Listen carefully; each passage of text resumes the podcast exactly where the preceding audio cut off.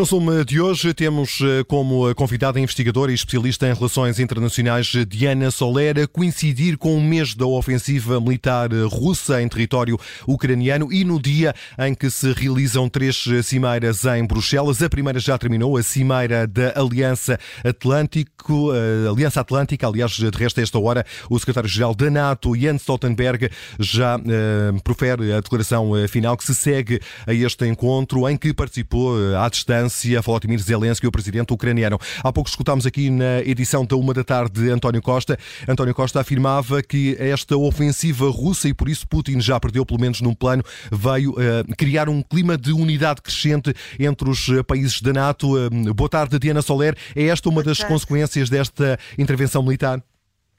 Absolutamente. Eu diria que a NATO passou na sua história por três fases a primeira a fase da Guerra Fria, para a qual foi criada uh, para conter uh, a União Soviética e os Estados que faziam parte do Pacto de Varsóvia, uma segunda fase no pós-Guerra Fria, em que a NATO, enfim, se tornou uma uma organização de acolhimento das novas democracias que saíam do Pacto de Varsóvia até uh, uh, da União Soviética, e agora, depois até de um, de um, certo compasso de espera em que não se percebia exatamente uh, qual seria a nova função da NATO, um inimigo comum Uh, fez a NATO renascer uh, com a sua uh, com a sua ideia de defesa coletiva muito forte e muito reforçada e com também uh, uh, uma união entre os 30 Estados da NATO também bastante uh, reforçada. Podemos dizer que ganhou uma nova razão para existir a NATO? Ganhou uma nova razão para existir, sim. portanto, a NATO nunca, eh, quer dizer, as, as, os mais pessimistas acreditariam uh, que a NATO acabaria a seguir à Guerra Fria, mas uh, isso não aconteceu, porque a NATO encontrou, uh, digamos assim, novos caminhos, mas foram caminhos que, especialmente depois da adesão das adesões de, de, de 1999 e de 2004, uh, eh, foi um caminho que foi sempre questionado, digamos assim, como é que se faria, como é que se transformaria uh, uma aliança de defesa num, num, numa aliança que não sabia exatamente do que é que ia ser, porque aparentemente já não havia mais razões para a NATO se defender, ou pelo menos não da mesma maneira. Agora voltámos a ter uma razão muito óbvia, uh, para, para que a NATO volte a reestruturar-se como aliança de defesa uh, para enfrentar esta nova ameaça à, à, à, segurança e à integridade europeia que, que é a Rússia. E há um pretexto também para que a União Europeia repense a sua política de defesa com a criação, porventura, de um exército europeu? Uh, sim, uh, eu acho que o grande debate uh, em Bruxelas na, na, questão da segurança, há outros muito importantes, económicos, da, desta economia de guerra que aí vem, etc. Mas o debate da segurança que está a existir em Bruxelas neste momento é de que forma a Europa se pode reorganizar também uh, para ter uh, a sua segurança garantida. Uh, eu penso que este, este é o, o, debate eterno entre a União, dentro da União Europeia sobre segurança. Acha, Agora, acha este debate, debate de repente tornou-se muito urgente. Desculpe, diga. Não, ia lhe perguntar se, se, não, se não corre o risco esse debate, que aparentemente é urgente, de ficar em banho-maria, uma vez que há, uh, uma una, há um unanimismo em torno da necessidade de reforçar a NATO. Era, era por aí que eu, que eu queria hum. entrar. Agora, eu penso é que esta, esta visão de, de, criar um exército europeu autónomo neste momento uh, tornou-se uh, um bocadinho, está tá, tá, tá em suspenso, porque, na, por, por, dois motivos. primeiro, porque não há tempo útil para criar um exército europeu que esteja pronto que tenha a prontidão e o armamento e tudo aquilo que é preciso uh, com, com, com, a rapidez necessária uh, para, para se defender da Rússia. E a segunda razão é porque é precisamente aquela que apontou, esta nova união da NATO, um, uh, no fundo, inibe um bocadinho essa solução da autonomia europeia. Agora, eu gostava de dizer uma outra coisa que se tem uh, uh, dito pouco. independentemente de quem for o próximo presidente dos Estados Unidos, já em 2024, quer dizer, a NATO é uma aliança que por si só e pela sua um, posição geográfica volta a ter que ter uma importância muito grande para os Estados Unidos, porque os Estados Unidos têm a, a, a frente do Indo-Pacífico, que depende deles e dos aliados do Indo-Pacífico, mas já não pode deixar a frente europeia desguarnecida. E, e, e, o facto de não poder deixar a frente europeia desguarnecida torna a Europa novamente um ator internacional importante e a NATO um ator internacional ainda mais importante. Nesta reunião da, NATO e da Aliança Atlântica eh, estava em discussão, é pelo menos o que diz uma fonte diplomática dos Estados Unidos à agência France Press, a possibilidade de a NATO apoiar a Ucrânia com o envio de mísseis antinavio para que as forças ucranianas consigam eh, fazer face aos ataques que estão a sofrer a partir do eh, Mar Negro.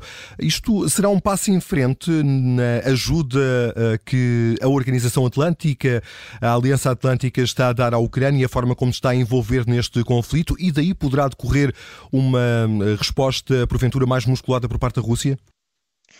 Em relação à Ucrânia ou em relação à, à, Aliança Atlântica? A Aliança Atlântica, eh, portanto, está em discussão a possibilidade de ser enviado armamento. Não, não, não, eu percebi, mas da, uma resposta da Rússia Uma, uma resposta da Rússia relativamente à NATO. Relativamente à, à NATO. NATO.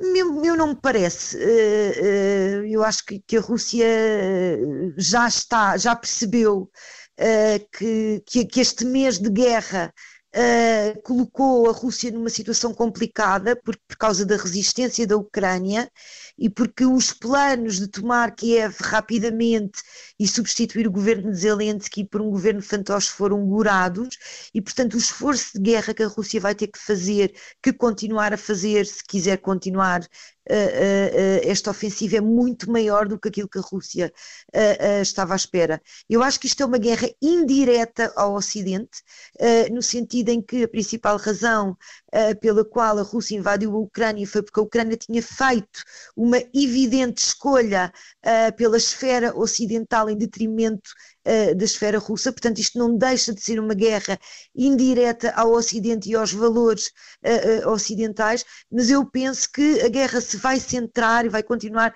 centrada na Ucrânia.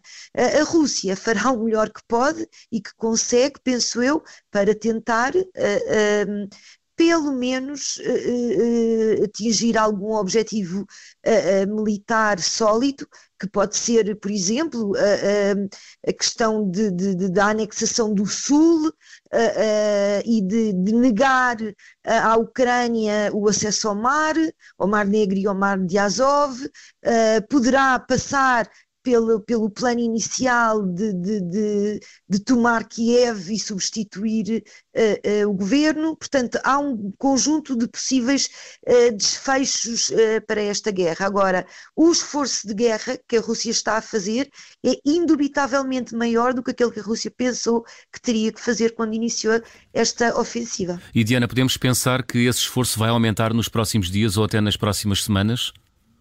Eu acho que sim. Eu acho que o esforço Rússia... de guerra por parte da Rússia. Sim, eu acho que a Rússia não vai sair desta guerra sem nada. Uh, e, portanto, acho que, acho que essa, essa ofensiva uh, vai continuar, a menos que se consiga, por algum, uh, pela via diplomática, algum acordo hum. que, que, que, enfim, que, que deixa a Rússia satisfeita. Portanto, Agora, o que está a dizer é que indiretamente Vladimir Putin está, o que está a dizer é que um, e pode ser abusivo da minha parte, mas o que está a dizer é que Vladimir Putin está a jogar na Ucrânia neste momento a sobrevivência do seu próprio regime, é isso? Ah, eu não sei se a sobrevivência do regime uh, uh, não será um bocadinho. Uh, não será um bocadinho demais, digamos hum. assim, porque não, nos esqueçamos que Vladimir Putin é um ditador que está muito bem alicerçado Uh, e, e, e, portanto, uh, e, e, que a população russa também não tem uh, propriamente informação daquilo que, na sua maioria, não, não só não tem uhum. informação, como nada nos garante que se colocaria contra Putin nesta intervenção da Ucrânia. Porquê? Porque esta guerra, para além de uma guerra de conquista territorial, é uma guerra ideológica. Dizer, Putin tem vindo a dizer uh, nos últimos 20 anos uh, aos russos que o Ocidente uh, não deixa a Rússia transformar-se na grande potência que a Rússia é por direito, que está sempre a sabotar a Rússia, uh, uh, e que a Rússia tem por direito natural, por direito divino quase, uh, o direito de estender as suas fronteiras e de estender a sua esfera de influência. E a esmagadora maioria dos russos estão de acordo Uh, com, este, com este desígnio de grandeza, com a recuperação da grandeza que, russa que Vladimir Putin quer fazer. Portanto, não é o regime em si que eu penso que estará em causa, uhum. mas talvez esteja em causa a ideia de grandeza da Rússia, que tem sido efetivamente uma cola muito importante do nacionalismo russo, da relação de Putin com os russos e da relação de Putin com as suas elites. Nós estávamos há pouco aqui a fazer uma contagem na redação eh, de quantas guerras eh, a Rússia se envolveu desde o fim da, da União Soviética. 14, é impressionante. Sim, sim. Uh, espalha, não... espalha um pouco isso também, não é, uh, Diana Soler? Sim, sim, exatamente. Quer dizer, uma grande, para, um, para um Estado se considerar e ser reconhecido como uma grande potência, o poder militar uh, é uma coisa muito importante. Uh, e houve dois tipos de guerra, uh, penso eu, que se pode dizer assim, que a Rússia travou desde, de, desde que Vladimir Putin se tornou presidente.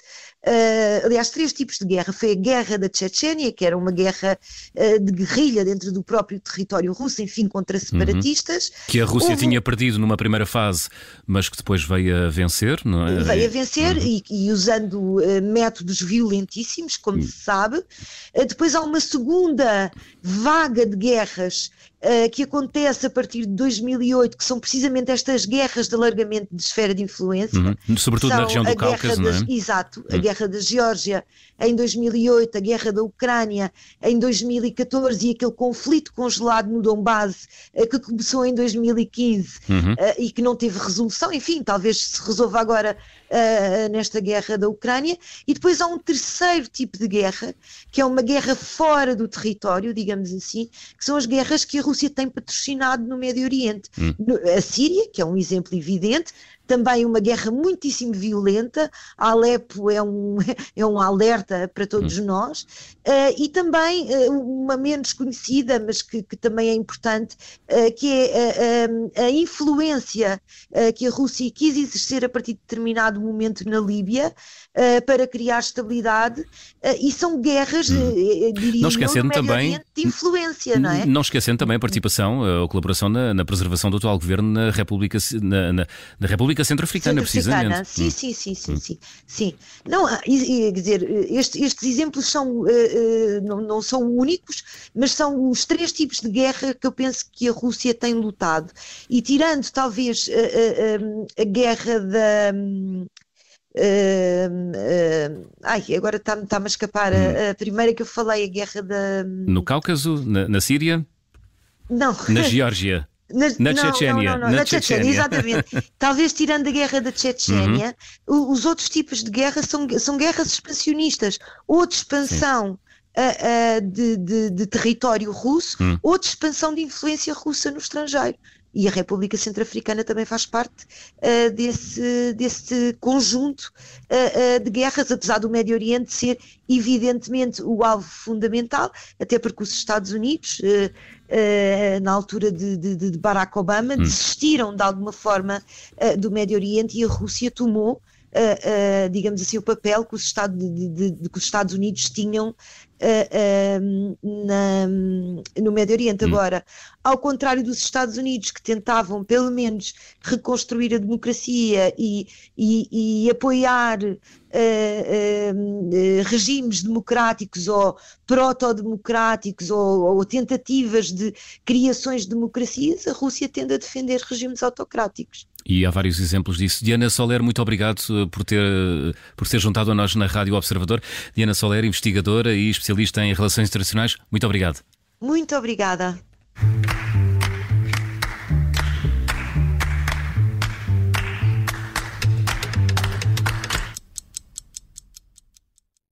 Rádio Observador.